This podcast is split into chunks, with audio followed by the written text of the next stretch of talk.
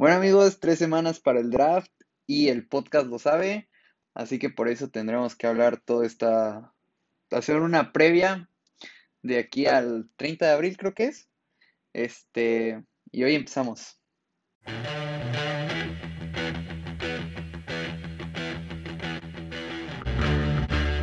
Bueno amigos, como bien lo dije antes, eh, llegó el draft, bueno, faltan tres semanas para el draft y pues teníamos que hacer unas pruebas de este podcast que en un principio iba a ser totalmente del NFL, pero pues se me ocurrió hacerlo justamente al final de la temporada. Y hoy estamos aquí con alguien que si sabe de algo es de, esto. Eh, vamos, vamos a hacer un masterclass de fútbol con Tony Romista. Rómulo, ¿cómo estás? ¿Qué onda, qué onda, Jaime? ¿Cómo estás? Pues bien, gracias por la invitación. Y pues sí, vamos a, a derrochar talento aquí. Como dices, si algo sé es de NFL. Ojalá supiera de muchas cosas, ¿no? Pero sé de la mejor liga del mundo. Y con eso basta. Aquí vamos a hablar con Biblia en mano. Este, bueno, vamos a hablar de diferentes temas, sobre todo de los primeros picks del draft. Eh, vamos a hacerlo así. Eh, hoy vamos a hablar de algunos este, temas que involucren a los primeros 10 top picks del draft. Eh, y ya después vamos a estar hablando de demás cosas. lo primero es ¿qué van a hacer los Jets? Si bien estas, este, todos tenemos como que muy en claro que Trevor Lawrence pues, es el coreback 1, se verá a los Jaguars, ya de ahí va, este, va bajando un poco, va creciendo la duda de quién puede ser el coreback 2. La temporada este, pasada inició con Justin Fields como coreback 2 y ahí se fue agregando Zach Wilson, eh, Mac Jones está subiendo mucho su, su stock, Trey Lance está por ahí. ¿Tú, ¿tú quién crees que merezca ser ese, ese coreback 2 o a quién crees que agarren los Jets? Bueno, en esta, en esta, ahora sí que es la misma respuesta para las dos preguntas. Yo creo que va a ser eh, Zach Wilson, el, el coreback 2. Em, es, cierto que, o sea, si, si, tú lo ves desde un punto de vista de a lo mejor como lo veían los aficionados de los Jets, pues ya para ellos es prácticamente lo mismo, ¿no? O sea, es como elegir eh, a lo mejor entre tu papá y tu mamá, están muy parejos, pero yo creo que a pesar de todos los defectos que se le puedan encontrar a Zach Wilson, eh, sobre todo que viene, pues a lo mejor Brigham Young no es eh, el programa. La mejor universidad o el programa. Sí, exactamente. O sea, tampoco estamos hablando de un programa top y de, pues, es su año de junior, ¿no? Tuvo una explosión y en sus primeros dos años no había tenido, eh, pues, a lo mejor ni siquiera estaba considerado por los scouts para salir en el draft y que de repente tenga un año muy bueno, es como que una bandera roja, ¿no? Te hace pensar a mí en Mitchell Trubisky, en Jared Goff, así jugadores que de repente tuvieron un, año de explosión. Sí, exactamente, y se, infla su stock, pero a pesar de eso, yo creo que tiene, tiene cualidades, ¿no? De, yo creo que se pueden clasificar como cualidades de élite. Eh, hay corebacks que salen del college con cualidades de élite y hay unos que no las tienen. Y yo creo que Wilson tiene algunas. Eh, no tiene todas, sino pues, sería un, eh, arriba de Loren, sí. Exactamente, sí, pero en este caso yo creo que eh, tiene un gran brazo, eh, es un es un coreback que manda muy buenos pases, eh, ha trabajado mucho en, sus mecánicas, digamos que no, no, no salió como este producto ¿no? De, del high school, era un recluta de tres estrellas, entonces pues eh, es un largo, una, ha sido una larga trayectoria para llegar a ser el coreback 2 o coreback 3 del draft. Y yo considero que los, pues digamos, fallas que pueda llegar a tener eh, son corregibles. Em, no sé si sea un, ya empecemos a meter a, a lo mejor a la bolsa de Justin Fields, pero yo creo que hasta cierto punto comparten similitudes ellos dos. Eh, son corebacks que tienen algunas deficiencias, pero son corregibles. Por ejemplo, el caso de Zach Wilson tiene como que es pies alegres, o sea, siente tantita la presión o a veces ni siquiera hay presión y sale corriendo. Eh, por ese lado me recuerda un poco a, a Baker Mayfield, que igual tiene ese defecto que dices, bueno, estás en la bolsa y sales corriendo, ¿no? ¿Por qué si hay, hay una bolsa que está aguantando la presión? sí. De hecho, y, el, el pro, el pro comp de, de Zach Wilson es Baker Mayfield, o sea, totalmente, o sea, está en la altura y todo eso, este, es muy parecido a lo que, a lo que era Mayfield. Eh, y como dices, sí tiene muchas cosas, este, algunos defectos. También, por ejemplo, estaba leyendo que tuvo una buena línea ofensiva, tuvo una, o sea, para el nivel de, de BYU, eh, tuvo un, un, este, un sistema que era basado parecido al de Baker Mayfield, de este, RPOs, un buen juego terrestre. Así que sí, o sea, yo creo que, como dices, son errores corregibles, pero como los tienen todos los prospectos, o sea, es como el año pasado, no sé, se me ocurre que a, a Justin este, Herbert todos le criticaban sus pases a medio, este, a corto, medio, este, rango, y míralo ahorita lo que es, o sea, no, no es algo por lo que, ah, te tienes que echar a la cabeza, este, las manos a la cabeza, ¿no? Sí, eh, y como bien dices, en el, en el caso de, eh, de Wilson, pues sí, es muy parecido a Mayfield. Igual, digamos, otra cosa que se le podría comentar en su contra es que tuvo un calendario muy fácil, ¿no? Eh, yo creo que BYU tuvo pues un calendario muy sencillo, jugó detrás de una de las mejores líneas de, de todo el fútbol americano colegial y el único equipo que podría decirse era de un nivel pues superior a la media, que era Coastal Carolina, pues perdieron el partido, ¿no? Se quedaron una yarda de ganar en un intento de comeback, pero en ese partido Wilson se vio terrenal, ¿no? No, no se vio como un coreback 2. Y por el otro lado, pues tienes a Justin Fields que por jugar en una división, en una conferencia más potente, pues está acostumbrado a, enfrentar a mejores defensas, ¿no? Algo más parecido a lo que va a estar en la NFL.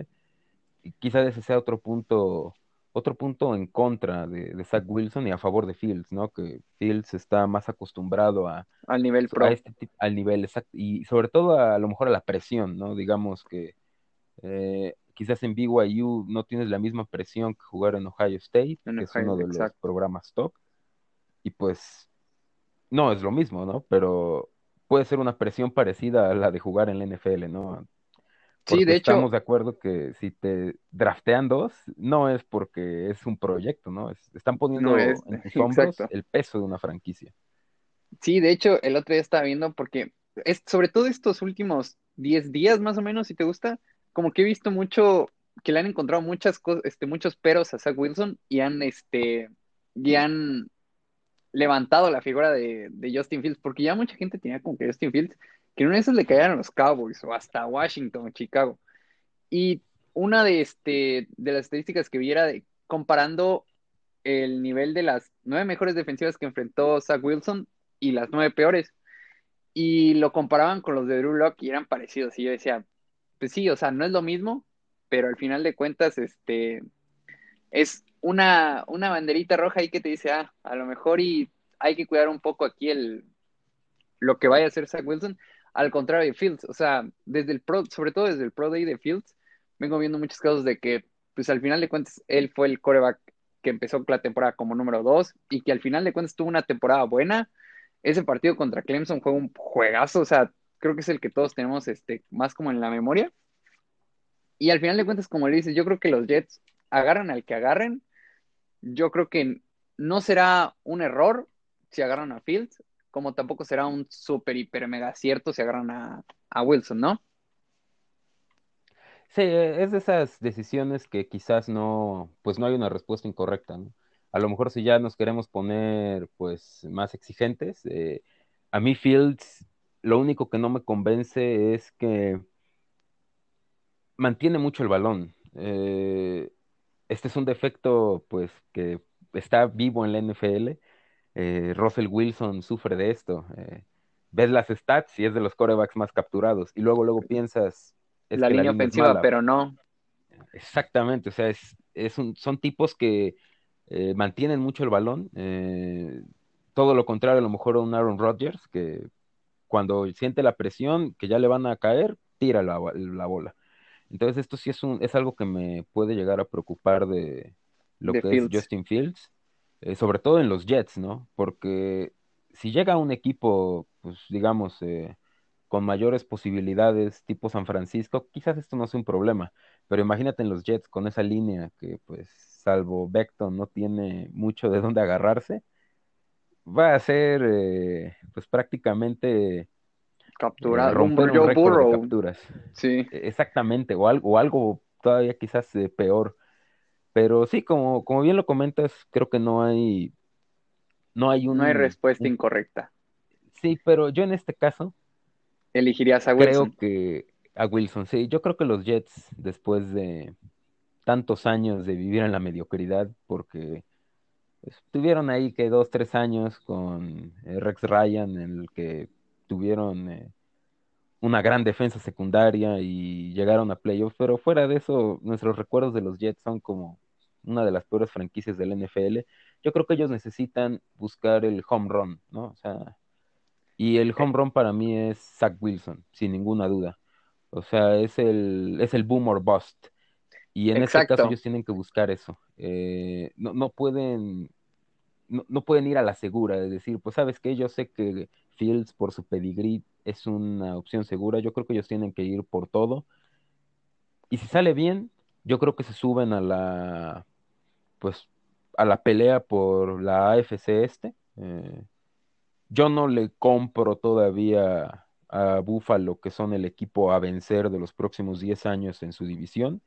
Tiene que pasar una temporada normal que no esté marcada por el COVID y Y los opt-outs. los Jets, sí, y los holdouts. Y yo creo que los Jets con un coreback home run pueden estar ahí en la discusión. Y si no sale, si resulta que a lo mejor eh, estaban basados en sobre reacciones, eh, las opiniones eh, de Zach Wilson, pues que es una raya más al tigre. Tampoco creo que eh, sea algo de lo que preocuparse. Sí, o sea, de hecho, ahorita que me estabas diciendo lo de irse a la, o sea, sería irse a, este, más a la segura, me ponía a comparar que Zach Wilson es de estos quarterbacks que son más espontáneos, que te hacen la jugada, este, la jugada inesperada, que fuera del esquema, y Justin Fields es un quarterback que mide, o sea, que, man- que va más en el, en el esquema, o sea, que En el libreto, sigue sí, sí, en sí. el libreto, se mantiene más en el libreto, exacto. O sea que a veces le cuesta pasar a su segunda este, lectura o tercera, o sea, casi siempre se queda con la primera, y en cambio Zach Wilson es alguien que lo hace con una naturalidad muy clara. Pero sí, o sea, como dices, si, la, si es un bust, pues los Jets ya llevan cinco o seis años siendo una basura. Pueden hasta armar una buena defensiva, no sé, que Robert sale, agarre y arme una buena defensiva, y en unos cuatro años volver a agarrar otro coreback que ahora sí se podría decir que ya con un equipo armado pueda, no sé, pueda hacer algo. O sea, sería como que, bueno, son los Jets, ¿sabes? Exactamente, no, no esperas mucho. Pero bueno, pero ahorita sí vamos a hablar de algo que yo creo que sí sería un error. Los 49ers dieron este, dos picks de primera ronda más el swap eh, por subir al, al tercer este, pick. Yo al principio lo sentí muy caro, ya después viéndolo dije, bueno, no, o sea, creo que se pagó el precio justo teniendo esta clase de corebacks. Eh, pero no me esperaba que el, el principal candidato a día de hoy para que salga en ese pick sea Mac Jones. ¿Tú cómo lo ves? Mira, primero sobre el trade, yo creo que es lo que vale el, el ticket de lotería, ¿no? Eh, nada, nada te asegura que el coreback que vayan a tomar ahí o que Trevor Lawrence o el que tú quieras vaya a ser un coreback franquicia en la NFL, pero es lo que cuesta ese boleto, ¿no? El, el boleto de la rifa. Eh, desafortu- desafortunadamente o afortunadamente para, depende de quién- desde qué perspectiva lo veas, la NFL, si no tienes un coreback, estás fuera de la jugada. Eh, incluso los equipos con corebacks medianos eh, que han alcanzado el Super Bowl o han tenido temporadas exitosas, el quarterback tuvo que responder en algún momento. sí, Quizás el único, la única excepción pueda ser Brad Johnson con los Bucks del 2002 o Trent Dilfer con los Ravens del 2000, que si me ponías a mí, pues igual ganaban. Sí, con esas defensivas, puta, hasta yo gano. Sí, sí, pero así reciente, tú me puedes decir, Nick Foles jugó bien en el Super Bowl, Jared Goff tuvo buenos final de la... en... los playoffs, sobre todo, la final de contra los Saints es un partidazo de Jared Goff. O sea, e-, ese, sí, bueno, contra los Cowboys en un par de drives, Steve McNair, ¿no? Entonces, pues dices, tuvo que en algún momento aparecer, ¿no? Sí, no, y, pero sin coreback no, no, o sea, y hasta Jimmy G el año, este, en el año de los 49ers, o sea, hubieron partidos donde el tipo jugó muy bien. Y, sí, exactamente, entonces, definitivamente los Niners ya estaban convencidos que Jimmy G no era la solución, creo que más allá del meme que se convirtió por su aspecto, pues como jugador nunca estuvo a la altura de, digamos, eh, las expectativas que había, ¿no? Eh, y sobre todo sus lesiones, no juega, o sea, no solamente ha completado la temporada del Super Bowl y de ahí no juega, o sea, literalmente es un tipo que no se mantiene sano y si no puedes tener sano tu coreback no te sirve, así de fácil. Sí, eh, definitivamente. Y yo, yo fíjate que en ese, en ese aspecto, creo que además de las lesiones, también me, me da la, me da la impresión que Shanahan nunca le tuvo confianza. Tú veías los eh, game plans y pues todo el mundo se quedaba con, no, es que Shanahan es un genio, pero si tú veías lo que era Atlanta con un coreback franquicia como Ryan, pues nada que ver, ¿no? Sí, no. O sea, si bien todo pasaba por eh, un juego equilibrado de carrera en su momento con Devonta Freeman, Tevin Coleman. O sea, hacía las jugadas Matt Ryan y tú no veías a Jimmy G haciendo esas jugadas, ¿no? Por más que no tuvieran los mismos receptores, ahí tenían a Kittle y tampoco veías que tuviera esa confianza. Y, yo creo que todo eso deriva en lo que podría parecer un sobrepago por ese pick número 3, pero yo creo que es el precio correcto, ¿no? Es, es lo que vale, eh, porque ellos no suben para tomar a ningún otro jugador, ellos suben porque van a tomar un coreback, y es lo que vale, ¿no? Sí, la es lo que vale en la NFL, y pues eh, ni modo. Sí, y además, como dices, los, o sea, no, los 49 no son un equipo que esté en reconstrucción como para que les cueste tanto desprenderse de esas primeras rondas. Son un equipo que está armado para el Super Bowl. Tienes, tienes línea ofensiva, tienes Tyrant, tienes receptores, tienes una defensiva que a, lo mejor iba a perder un poco unas piezas, pero que al final de cuentas se va a seguir manteniendo como una de las mejores. O sea, lo único que te falta es ese coreback que te lleve a dar el salto. Y pues tienes que pagar por eso. Y además creo que lo hicieron en el momento exacto. Si lo hubieran hecho en el día de draft, les hubieran sacado puta, un chingo de picks más. O sea, les hubieran sacado unas dos segundas rondas más o algo así. Así que creo que lo, creo que pagaron el precio justo y todavía ahí no se sabía lo de lo de darnos a, Carolina, así que todavía podías jugar una, esa pequeña posibilidad de que, oye, en una de esas los Jets, este, porque son los Jets, se quedaban con Darnold, y pues en una de esas podías este, elegir en el mejor, el segundo mejor coreback de la clase, ¿no? Sí. Y bueno, con respecto ya a lo de, a lo de Mac Jones, a, lo de Mac Jones, eh, a, mí la verdad, para mí no representa mucho el hecho de que hayan ido a su Pro Day. Eh, yo creo que puede ser, lo puedes tomar desde ambas perspectivas, ¿no? Se quieren ir a convencer de que Jones es el indicado, o más bien quieren ir a corroborar sus sospechas de que le falta. Entonces, por ese lado, eh, no me parece que sea determinante que hayan asistido y no hayan ido al de Justin Fields, por poner un ejemplo. Pero definitivamente, y yo soy un fan de Mac Jones, o sea, creo que es un coreback que en el esquema correcto, con el tiempo de, adaptación correcto y ajustando las expectativas, puede ser un coreback que puede rendir en la NFL. Pero definitivamente no, con el pick 3 sería una locura tomar a Mac Jones. No porque crea que, que no vaya a dar mucho peor que, exactamente, sino porque si tú subes a, ese, es como los Giants que tomaron a Daniel Jones, ¿no? O sea, así de ese nivel se debería tomar a Mac Jones.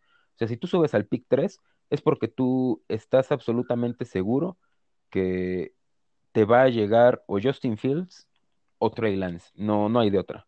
Si no hubieran subido con cualquier otro equipo, con Detroit, con Carolina, con, porque ellos no iban a, digamos, ahí iba a estar Mac Jones. Mac Jones no es un quarterback top 5, eh, entonces eh, yo creo que eso pues es más como una venta de humo que, que, les gusta mucho a los equipos, casi no les gusta a los equipos del NFL vender humo.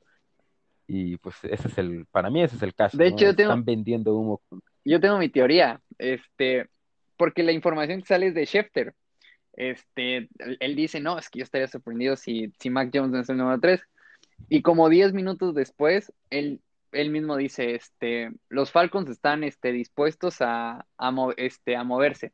Y aquí es donde pues, puedes este, hilar las cosas y decir, bueno, a los, a los Falcons les conviene que en el pick, o sea, vender que en el pick 4 va a estar Justin Fields o va a estar Trey Lance. O sea, y pues nada, o sea, este, este juego con los insiders, pues no es la primera vez que, lo harían. Y pues así puedes vender tu pick más caro. Eso es lo que yo, lo que yo pensé en el primer momento y que sigo pensando. O sea, como dices, Mac Jones iba a estar en el 12. O sea, ni siquiera creo que se tuvieran que mover, porque en, el 11 Filadelfia no le iba a agarrar, los Cowboys no le iban a agarrar en el 10, los Broncos, no creo que, si, a menos que sea Trey Lance, no creo que vayan por coreback. Eh, no sé, o sea, ni siquiera creo que se, se, hubieran tenido que mover si van a ir por Mac Jones. Entonces, yo también creo que es humo, yo creo que van a ir por Fields. O sea, no creo que vayan por alguien más, o en todo caso Trey Lance, pero todavía no, no, no creo esa, esa info. Ahora, si, si sale así, sí sería una de las cagadas, y no por, por lo que vaya a ser, sino por el momento. O sea, al final de cuentas, los picks o los se califican en el momento, y pues si diste tanto por un creva que no necesitaba subir, pues creo que sería un, un grave error, ¿no? Sí, o sea, definitivamente para saber si nuestros takes van a ser de un genio de, o van a dar pena, pues necesitamos el diario de lunes, ¿no? Ya Sí. que pasen dos, tres años.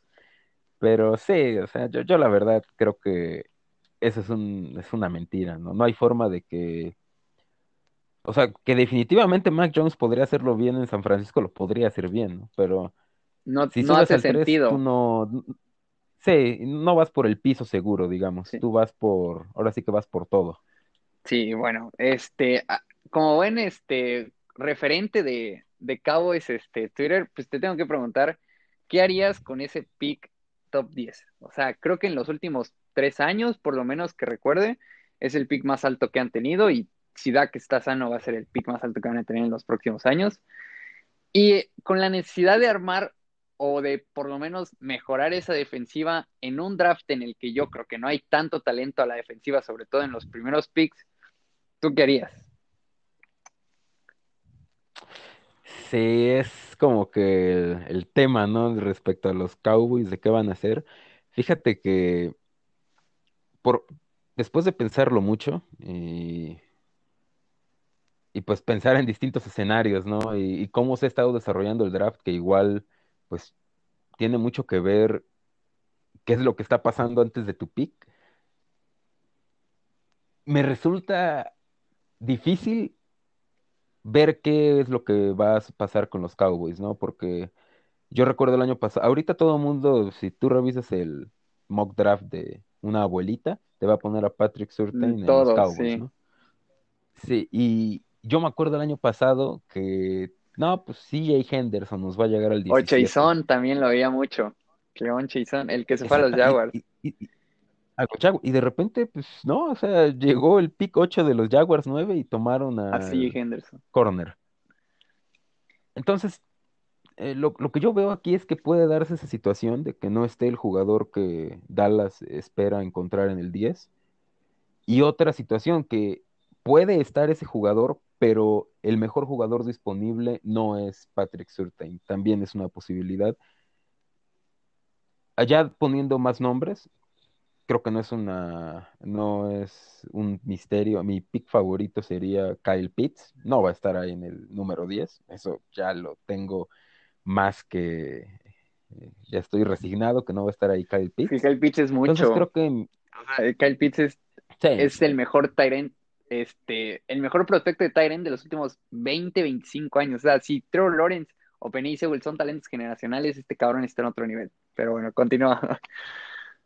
Sí, eso- yo, yo, yo, yo francamente ya es, es un sueño que lo abandoné, pero yo creo que eh, trataría de bajar, o sea, eh, pero el día del draft, ¿no? No desde ahorita, yo creo que en el draft, eh, creo que puede haber nombres interesantes ahí, eh, incluso Mac Jones, entonces eh, le pueden salir eh, interesados, ¿no? Los Patriots, eh, Chicago, son jugadores que, digo, son equipos que podrían estar interesados en Mac Jones.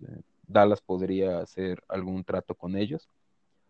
¿Y por qué, por qué bajar? Porque yo creo que ahorita Dallas afrontó de una manera incorrecta la agencia libre.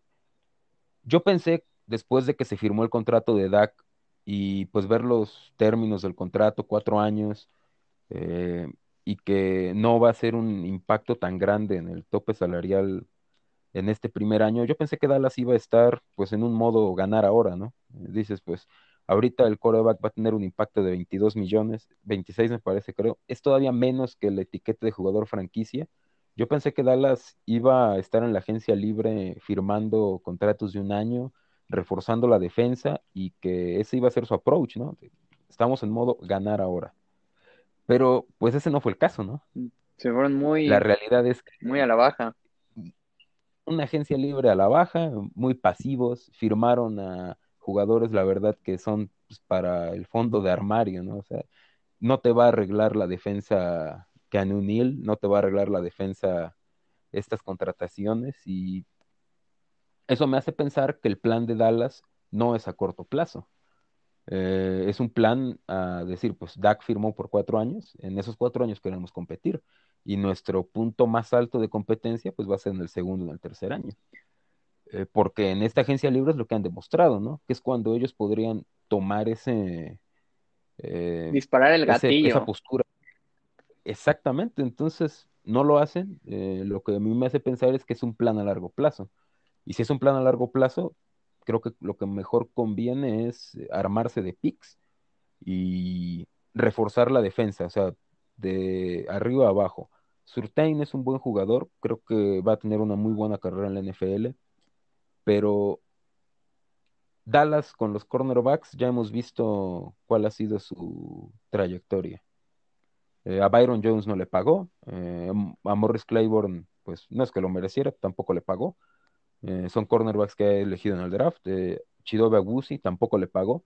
Entonces, vamos a, vamos a revivir el, eh, eso mismo. Van a seleccionar a Surtain y en cinco años no le van a pagar porque el mercado dicta que le tienen que dar 20 y ellos le quieren dar 12.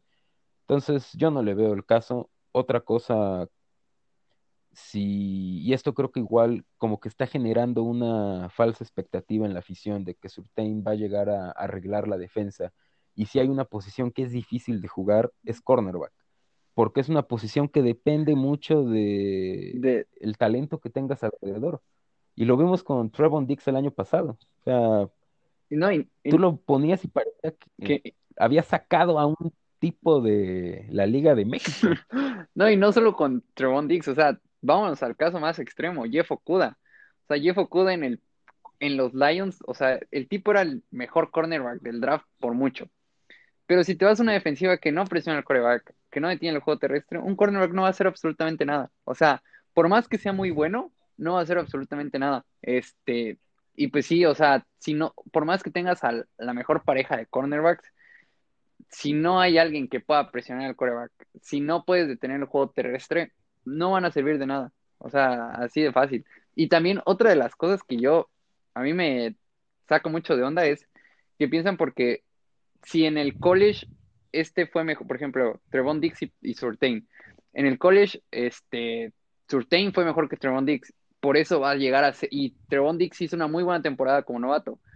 Ya por eso Patrick Surtain va a llegar a ser aún mejor y no, o sea, hay diferentes como que jugadores que se adaptan diferente al, al nivel pro, igual con Chase y, y Jefferson. O sea, por más que Justin Jefferson haya hecho un temporador y en LSU Chase obviamente era el mejor, no sabemos si Chase vaya a adaptarse igual al, al nivel pro, si vaya a tener un, este, no sé, una ofensiva tan buena, no sé, X. Este, pero sí, yo, yo estoy to- totalmente de acuerdo con eso de que el cornerback no te va a arreglar una defensiva, tienes que armar de las líneas para atrás. y ya de ahí vas viendo. O sea, por eso yo estoy como que a favor también eso de echarse para atrás.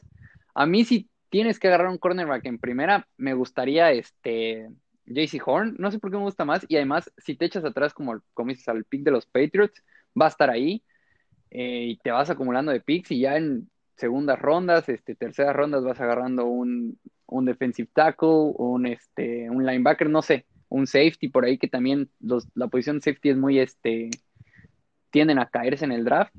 Así que pues así más o menos puedes ir armando la defensiva, ¿no? Sí, por supuesto. Eh. Ahora, eso es lo que yo haría, ¿no? ¿Qué es lo que yo creo que va a pasar? Es que van a agarrar a, el corner que esté disponible. Si Surtain se va en el 7 a Detroit, a lo mejor eh, Campbell quiere armar su no-fly zone y juntar a Surtain con Okuda, pues va a ser JC Horn. Eh, si está Surtain, pues va a ser él. ¿Qué haría yo? Bueno, ese cambio. ¿Qué hubiera hecho yo? Hay un... El otro día ahí en una cuenta de los vaqueros lo puso y pues se le fueron a la yugular, ¿no? Que había, decía de Jalen Waddle, que él lo seleccionaría. Y yo pienso que la gente no, como que no tiene la, perspectiva de lo que puede pasar el próximo año en Dallas. Eh, el próximo año en Dallas, eh, CD Lamb podría ser el único wide receiver con contrato. Eh, más, bueno, más bien en el equipo. Amari Cooper tiene contrato, pero lo pueden cortar en 2022 y la penalización sería mínima. Y Michael Gallup está en su último año de contrato. Exactamente. Y Dak va a tener un impacto en, el tope salarial de 40 millones ahora sí. Entonces, estás hablando que podría haber bajas, ¿no? Eh, víctimas de ese contrato y de contratos que a lo mejor están por hacerse, ¿no? En los próximos días, eh, Dallas tiene que decidir si va a ser válida la opción de quinto año de Van Der Esch. Y si la hace válida, pues va a tener que pagarle aproximadamente 14 millones en 2022. Y uno de los sacrificados podría ser a Mari Cooper. Y uno que no sería sacrificado, simplemente no le renovaría en contrato, pues sería eh, Galo, exactamente. Y entonces ahí es donde ya uno empieza a pensar, bueno, ¿por qué no Jalen Waddle? Y, les, y sacamos algo por Gallup antes de que se vaya como agente libre. O sea, yo no quiero esa tercera ronda condicional. ¿Qué tal si puedo sacar una segunda? ¿Qué tal si puedo sacar a lo mejor un defensive back eh, probado que me puede ayudar ahorita?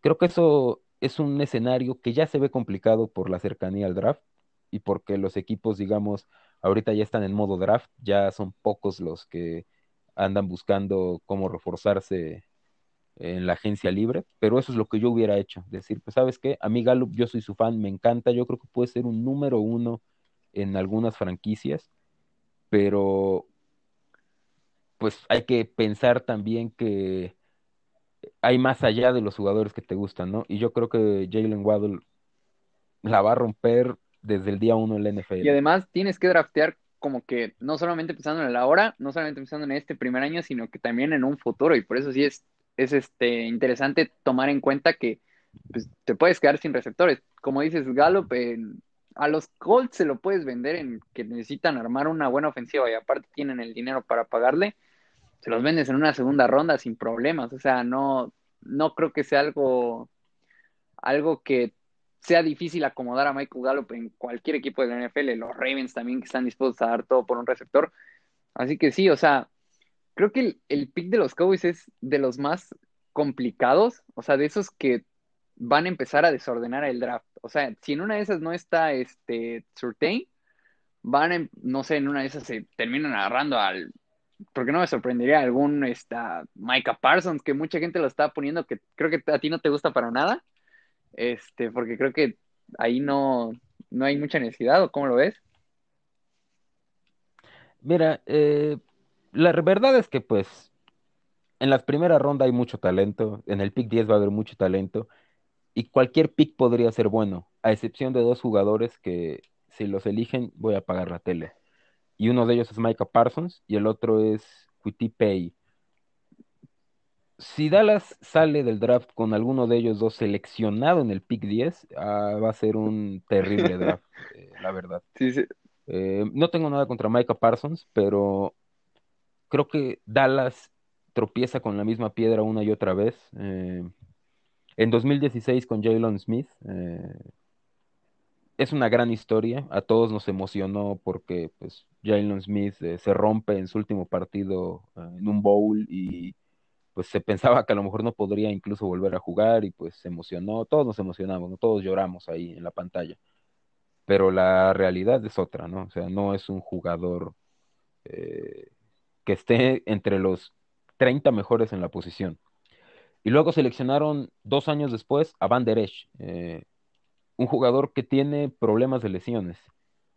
Y ahora, otros dos años después, vas a seleccionar a otro off-the-ball linebacker. Yo la verdad no estaría de acuerdo. O sea, si, si vas a seleccionar un linebacker, tiene que ser un tipo que le llegue al coreback. Y si no le llega al coreback, pues draftéalo en la cuarta ronda. Ni modo. Sí, al final de cuentas eso es algo que, que bueno, ya pasando a otro tema, eh, creo que mucha gente como que se clava mucho en las primeras rondas, pero al final de cuentas en las rondas bajas es donde también te puedes como que armar un equipo. Y por eso es que yo te quería preguntar, ¿tú a ti qué te gusta más? ¿El draftear este, o sea, subir en el draft o este, ir acumulando picks? O sea, ir por el jugador este más, o sea, el mejor jugador disponible o irte echando para atrás y ir agarrando picks por necesidad. ¿Cómo lo ves? Yo creo que fíjate que ahí depende mucho del contexto del draft, ¿no? E, en este caso, si tú eres un equipo, no sé, llámese los Baltimore Ravens, que tienen a lo mejor eh, muchas, tienen necesidades, perdón, en receptores. Y ellos me parece que tienen un pick el 29, ¿no? Algo así, no, el 20, algo así. 27 más o menos. Pues yo pienso que, pensando en, en tu pregunta de qué prefieres, yo considero que viendo que es una clase tan profunda, te conviene bajarte y decir, ¿sabes qué? Yo es que en segunda ronda, en tercera ronda, me puedo encontrar a una Mario Rodgers, me puedo encontrar a a lo mejor hasta un Brown, Kadarius Tony, y exactamente dices, pues ya resolví medio mi problema y en el camino pues junté varios picks. Y caso, el caso contrario es decir, ¿sabes qué? En esta clase a lo mejor no, no hay mucho talento en, en, ciertas posiciones y pues tengo que poner toda la carne al asador por eh, y tratar de subir a agarrar el jugador que yo quiero. Creo que un, un caso que podría eh, ejemplificar esta, esta parte, pues eh, yo recuerdo cuando subieron los, fue cuando hace tres años, eh, me parece, los Saints, que ellos suben por Marcus Davenport. O sea, al final Davenport no fue lo que se esperaba, pero... el movimiento a la hora del draft. Era una clase... Fue el movimiento correcto. Exactamente, o sea, era una clase que se, veía, digamos, algo de flaca en, en cuanto a Edge Rushers. A mí me parecía una locura que subieran por Marcus Davenport y no por Harold Landry. Yo pensé que subían por Landry y, en, y pues bueno, eh, así, así pasa, ¿no? O sea, creo que ambas, ambas estrategias son válidas, depende mucho pues, el grueso de la camada y, y tus necesidades. Ya vemos a los Patriots el año pasado, ¿no? Que eh, Belichick consiguió muchos picks y la verdad es que esa, esa camada de draft no luce muy buena eh, ya viéndolo. No, para empezar ya los Tyrants ya no van a jugar. O sea, los dos Tyrants que drafteó la veo, muy complicado que hagan este, que hagan carrera en la NFL, por el simple hecho de que ya le puso otros dos este, por encima. Y sí, no, la verdad es que esa clase no, de los Pats no me gusta. Y fíjate que sí, como dices, este, también depende mucho de cómo, cómo está tu equipo, ¿no? O sea, hay algunos jugadores que, por ejemplo, voy a poner el caso de los Rams porque es el que más conozco. Tú a la defensiva de los Rams le pones, me pones a mí y te respondo. O sea, y al final de cuentas eso ayuda a que puedas conseguir que en talento, en rondas más bajas consigas talento. O sea, por ejemplo, se me viene a la mente ahorita Jordan este, Fuller, un, safety de sexta ronda, pues el tipo en esa defensiva, en esa secundaria, se vio bien por el simple hecho de tener pues, a uno de los mejores safeties en John Johnson, al un top 3 cornerbacks como el Darren Ramsey. O sea, creo que también depende mucho de cómo, cómo puedas conseguir este jugadores que a lo mejor y no la rompan, pero que sean buenos complementos, porque también no puedes armar un equipo de 11 estrellas, tienes que armar un equipo con ciertas estrellas y que esas estrellas hagan mejores a tus complementos. Y bueno, ya última pregunta, este, para ti, ¿qué equipos hacen los mejores drafts? Porque hay muchos que dicen, no, es que los Patriots, los Seahawks, este, pero la verdad es que no estoy seguro de si esos son los mejores. Para ti, ¿cuáles son? Ah, pues ahora sí que va a ser la respuesta básica, ¿no? Para mí los equipos que mejor draftean es Kansas y Tampa Bay, los dos que llegaron al Supertazón. Porque si tú te pones a revisar eh, los equipos, pues prácticamente eh, los jugadores que están en la mayoría de las posiciones o posiciones que tuvieron un rendimiento sobresaliente, la mayoría salieron de eh, salieron del draft, exactamente. Eh, por ejemplo, así rápidamente, tres jugadores claves en el éxito de Tampa Bay es Tristan Wirfs, salió el año pasado. Eh, ¿Cómo se llama? Vita Bea, hace tres años fue seleccionado. Y em, está, se me olvidó el nombre del este, safety. igual a mí también se me fue el... Antoine Winfield. Antoine Winfield. Exactamente, Winfield. O sea, son tres jugadores que destacaron en su posición y que fueron claves, ¿no? Eh, la defensa de los Bucks dio uno o dos pasos hacia atrás cuando se cayó Vita Bea, porque Su es un buen jugador, pero Bea es una fuerza. Y bueno, en menor medida, digamos, eh, Devin White, que igual jugó muy bien, pero otro jugador drafteado por Tampa Bay como es eh, Lavonte David, que él carga al linebacker que le pongas al lado, él lo va a acarrear. son son jugadores que salieron del draft, ¿no? Mike Evans, Chris Godwin, la línea ofensiva de Tampa Bay que tuvo un año brutal. Fue muy dominante. Son en su mayoría exactamente producto del draft. Los, jugadores, digamos, eh, que no vienen de ninguna, pues no son de alguna camada, pues, puede decir que son los más importantes, el coreback más importante, eh, pues llegó por la agencia libre. Pero independientemente de, de eso, es un equipo armado por el draft el caso de Kansas, ¿no? En el draft eligieron al mejor coreback de los últimos años. Y de los próximos. Su línea estaba, sí, tenía jugadores del draft. O sea, yo creo que son los equipos que hacen un gran trabajo. Em, por ahí a lo mejor si buscas un, un ranking, utilizan mucho el approximate value de Pro Football Reference que pues le pone como que un valor a las carreras, ¿no? Y pues siempre te va a salir que el equipo que hace mejores drafts es Seattle, porque draftearon a Legion of Boom, draftearon a Russell Wilson, y pues, o sea, son tipos que eh, tuvieron carreras muy buenas, unos las siguen teniendo en la NFL, pero yo creo que los equipos que mejor draftean son los que constantemente están llegando a las instancias definitivas y en este caso yo no veo cómo Tampa Bay, aunque se retire mañana Brady, vaya a dejar de, competitivo. estar compitiendo y pues no se diga de Kansas. O sea, sí. igual yo, igual por ahí agregaría los, bueno, a mí me gustan mucho los drafts de los Ravens, o sea, a pesar de que les ha faltado este ese punch de llegar a instancias finales, creo que han hecho buenos drafts quitando la posición, o sea, hasta creo que este Hollywood Brand se me hace un buen receptor, pero que no es ayudado por el sistema. Este, igual los Colts. definitivamente. Igual los Colts me gustan mucho y la verdad es que yo con los Rams estoy más que satisfecho. O sea, también creo que una de, de las cosas más importantes es sacar talento de rondas bajas. Y los Rams, puta, sacan un drafted. Por ejemplo, Darius Williams, el, el papá de Russell Wilson, fue un drafted. Troy Reader, un drafted. Este, este, el, el corner que se fue a los Browns, ¿cómo se llama? Este, Troy Hill, un drafted. Eh, John Johnson, cuarta ronda. O sea, creo que también eso me gusta mucho de, los Rams, que sacan mucho talento de rondas bajas. Y también de eso se tratan los equipos, o sea, de armar con estrellas, a lo mejor y puede ser este un trade, por ejemplo, con John Ramsey que haga mejor a tus jugadores. Pero bueno, creo que eso sería. ¿Sabes qué? Igual, eh, ahorita que mencionas eso, hay mucha gente que sostiene que los picks de primera ronda están sobrevalorados.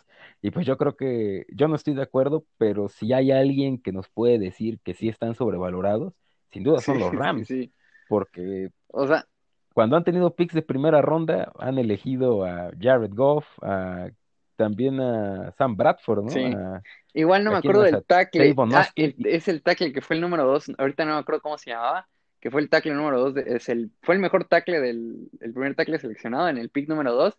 Fue un puto boss de mierda. O sea, o, o es que en los Rams o es sale Aaron Donald en la primera ronda, o sale un Todd Gurley, o te sale las cagadas que han hecho. Hasta eso, Jared Goff, para que veas cómo ha sido la historia de los Rams en las primeras rondas, no es tan mala. Es, de los, decentes. O sea, Sí, sí, sí. de hecho, los corebacks de los Rams han. O sea, Jared Goff ha sido el mejor coreback de los últimos 10 años en los Rams. Y eso ya es mucho.